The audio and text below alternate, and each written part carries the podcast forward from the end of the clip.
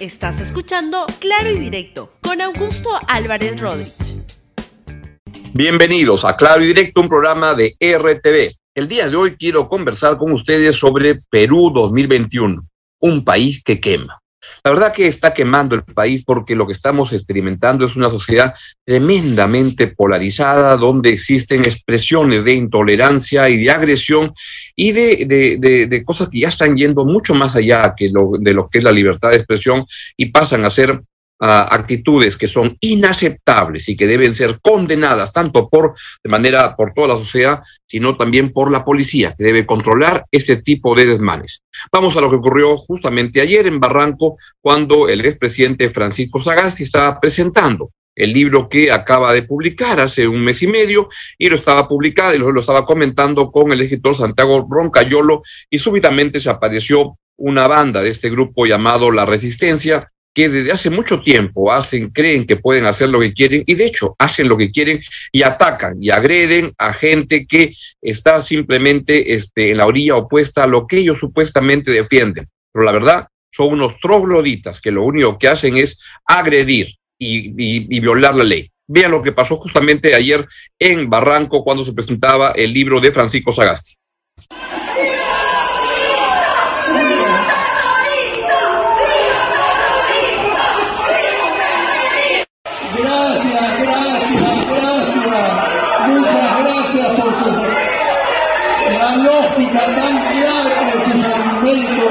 por esa manera tan suave y tan hermosa de expresar.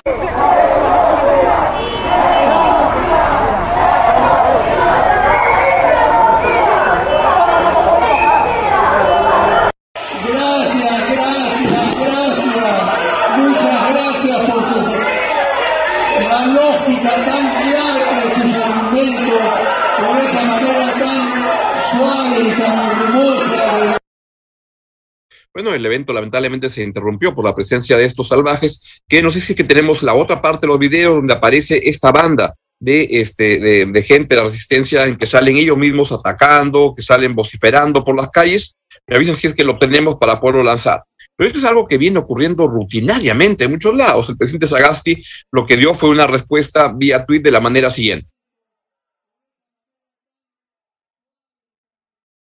A ver si por favor pueden poner el tweet. Muy bien. Francisco Sagasti lo que dijo es un grupo de extremistas interrumpió violentamente una presentación de nuestros libros en la que, en que participamos Roncayolo y yo. Rechazo tajantemente estos actos vandálicos perpetrados por personas con un prontuario de ataques a la democracia y sus instituciones.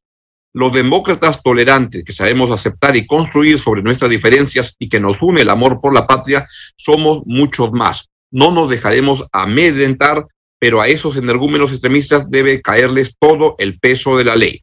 Así es, porque lo que está habiendo es expresiones de ese tipo que de muchas maneras se parecen también al, incidente que se difundió este fin de semana en la librería en San Isidro, Book Vivant. Vean lo que pasó con esa señora que también, ya están viendo justamente las fotos que estaba pidiendo de la, la resistencia, estos que se hacen llamar la resistencia, y que son unos energúmenos financiados, sabe Dios por quién, pero todos sabemos quiénes son los que financian ese tipo de actitudes de este, trogloditas que van por las calles agrediendo. Yo los he visto muchísimas veces, la verdad que son lamentables. Es lo que ocurre. Pero esto que ocurre se parece también a lo que pasó con esta señora en una librería en San Isidro que irrumpió con mucha ignorancia y con nada de sentido común. Escuchen, por favor, a esta señora que es igualita, otra energúmena igualito, igualita a la resistencia.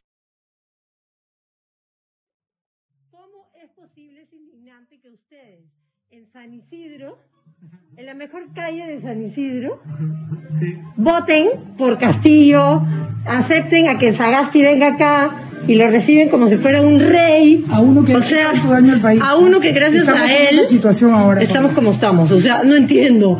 Y lo ponen en Facebook como si fuera la hazaña más grande del planeta. O sea, me parece increíble. Increíble. no, no, no. Ahora no se trata de libertad de expresión. Ahora se trata de que son terroristas. Estamos y Sagasti fue el que apoyó a que los terroristas entren a la embajada de Japón. Y que ganen con fraude ahora. Y que ganen con fraude, exactamente.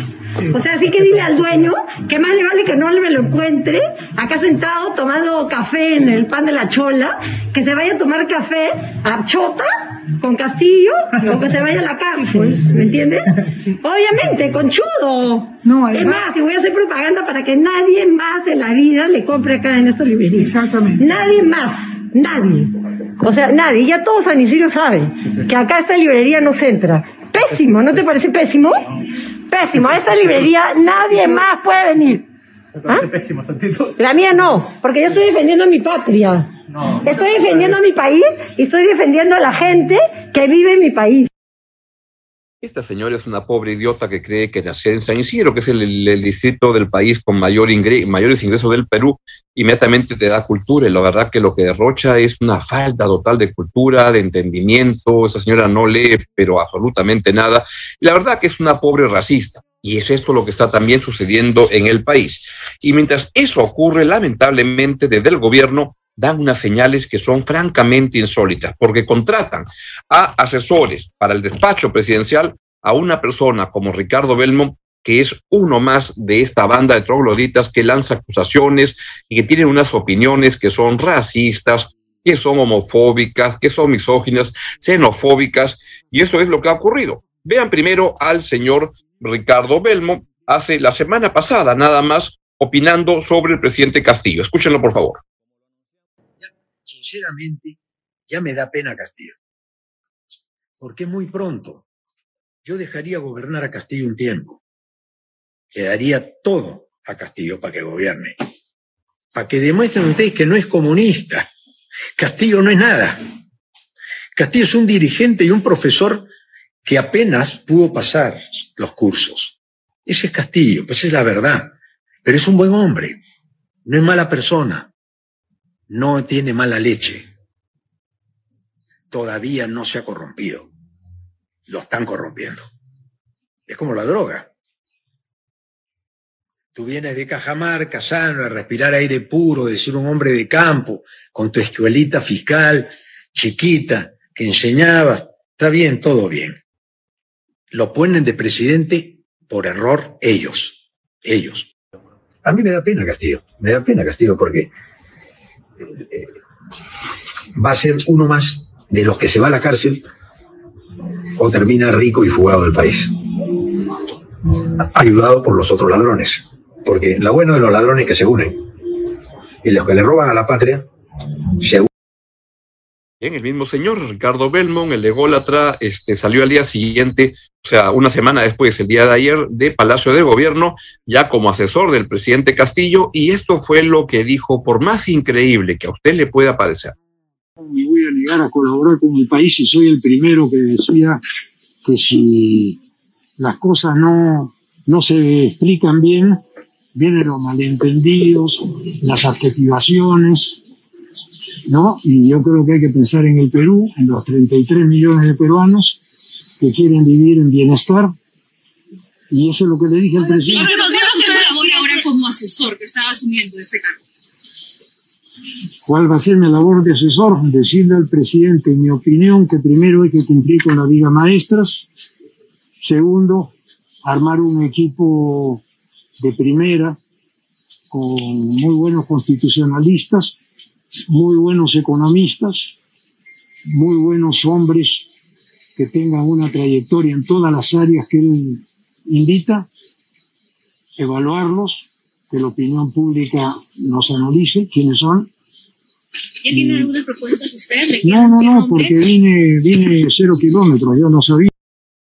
Bien, entre el agravio al presidente Castillo de hace una semana y el elogio al presidente Castillo del día de ayer, ¿qué fue lo que hubo? Lo que hubo fue esta designación. Veamos el tweet que puso el presidente Pedro Castillo con la foto de ah, Ricardo Belmont. Mi agradecimiento a Ricardo Belmont por sumarse al equipo del gobierno del Bicentenario. Su experiencia profesional y política estará al servicio del Perú, asumiendo la, la asesoría del despacho presidencial. Lograremos un buen trabajo pensando siempre en el desarrollo del país.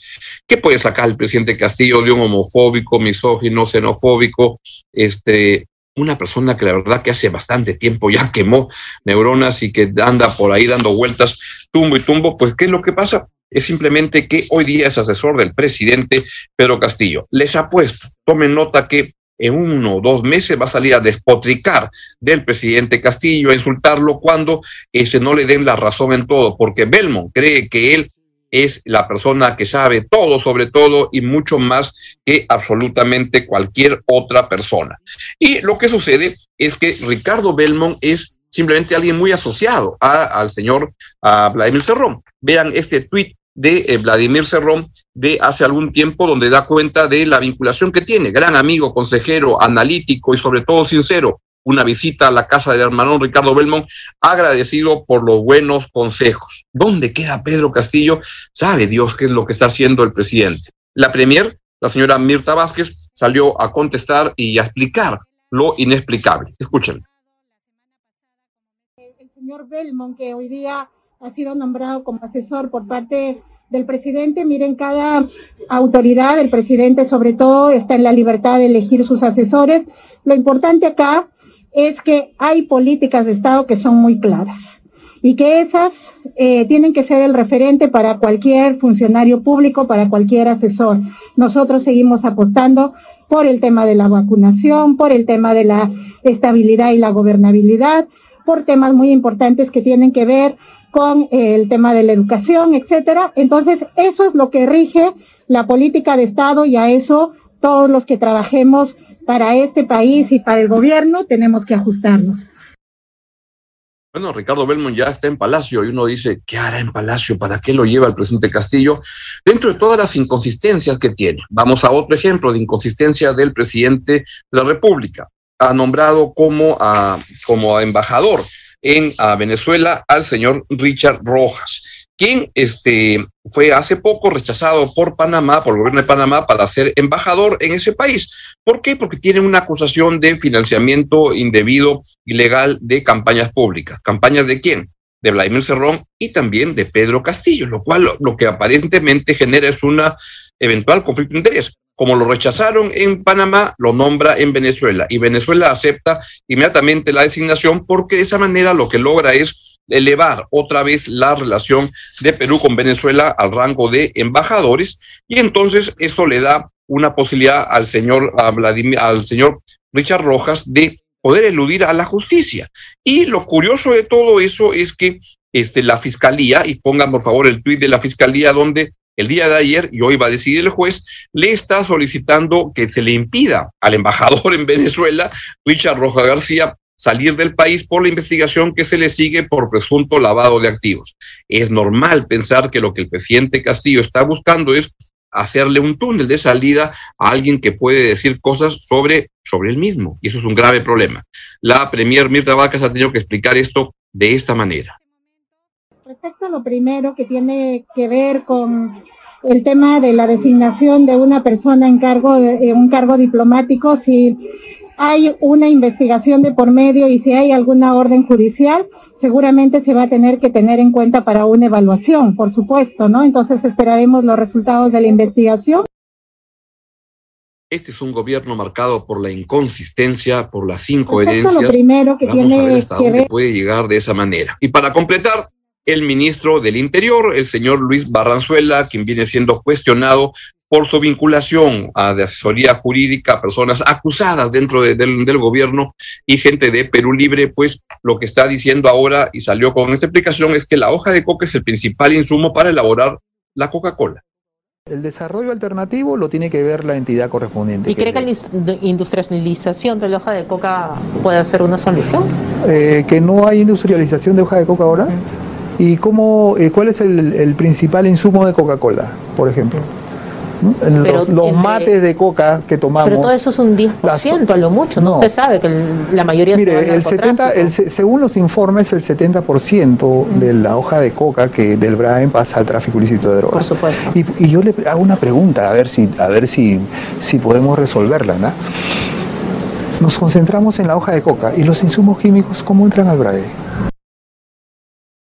Pues así van las cosas. El país está que quema, tiene expresiones de intolerancia por todas partes y en el gobierno deberían ser mucho más cautos y más este, precavidos el presidente Castillo de dar más tranquilidad, más orden, más predictibilidad, que no es lamentablemente lo que está sucediendo en el país en este momento. La verdad, siento que las cosas se pueden complicar cada vez más en un país que está que quema y los bomberos escasean y más bien los pirómanos, pirómanos aparecen por todo lado, incluyendo en, en esos lados en el propio gobierno del presidente Pedro Castillo. Así van las cosas. Es todo lo que les quería comentar el día de hoy. tengan un buen día y nos vemos mañana aquí a las 10 y 20 de la mañana en LR.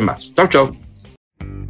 Gracias por escuchar Claro y Directo con Augusto Álvarez Rodríguez. Suscríbete para que disfrutes más contenidos.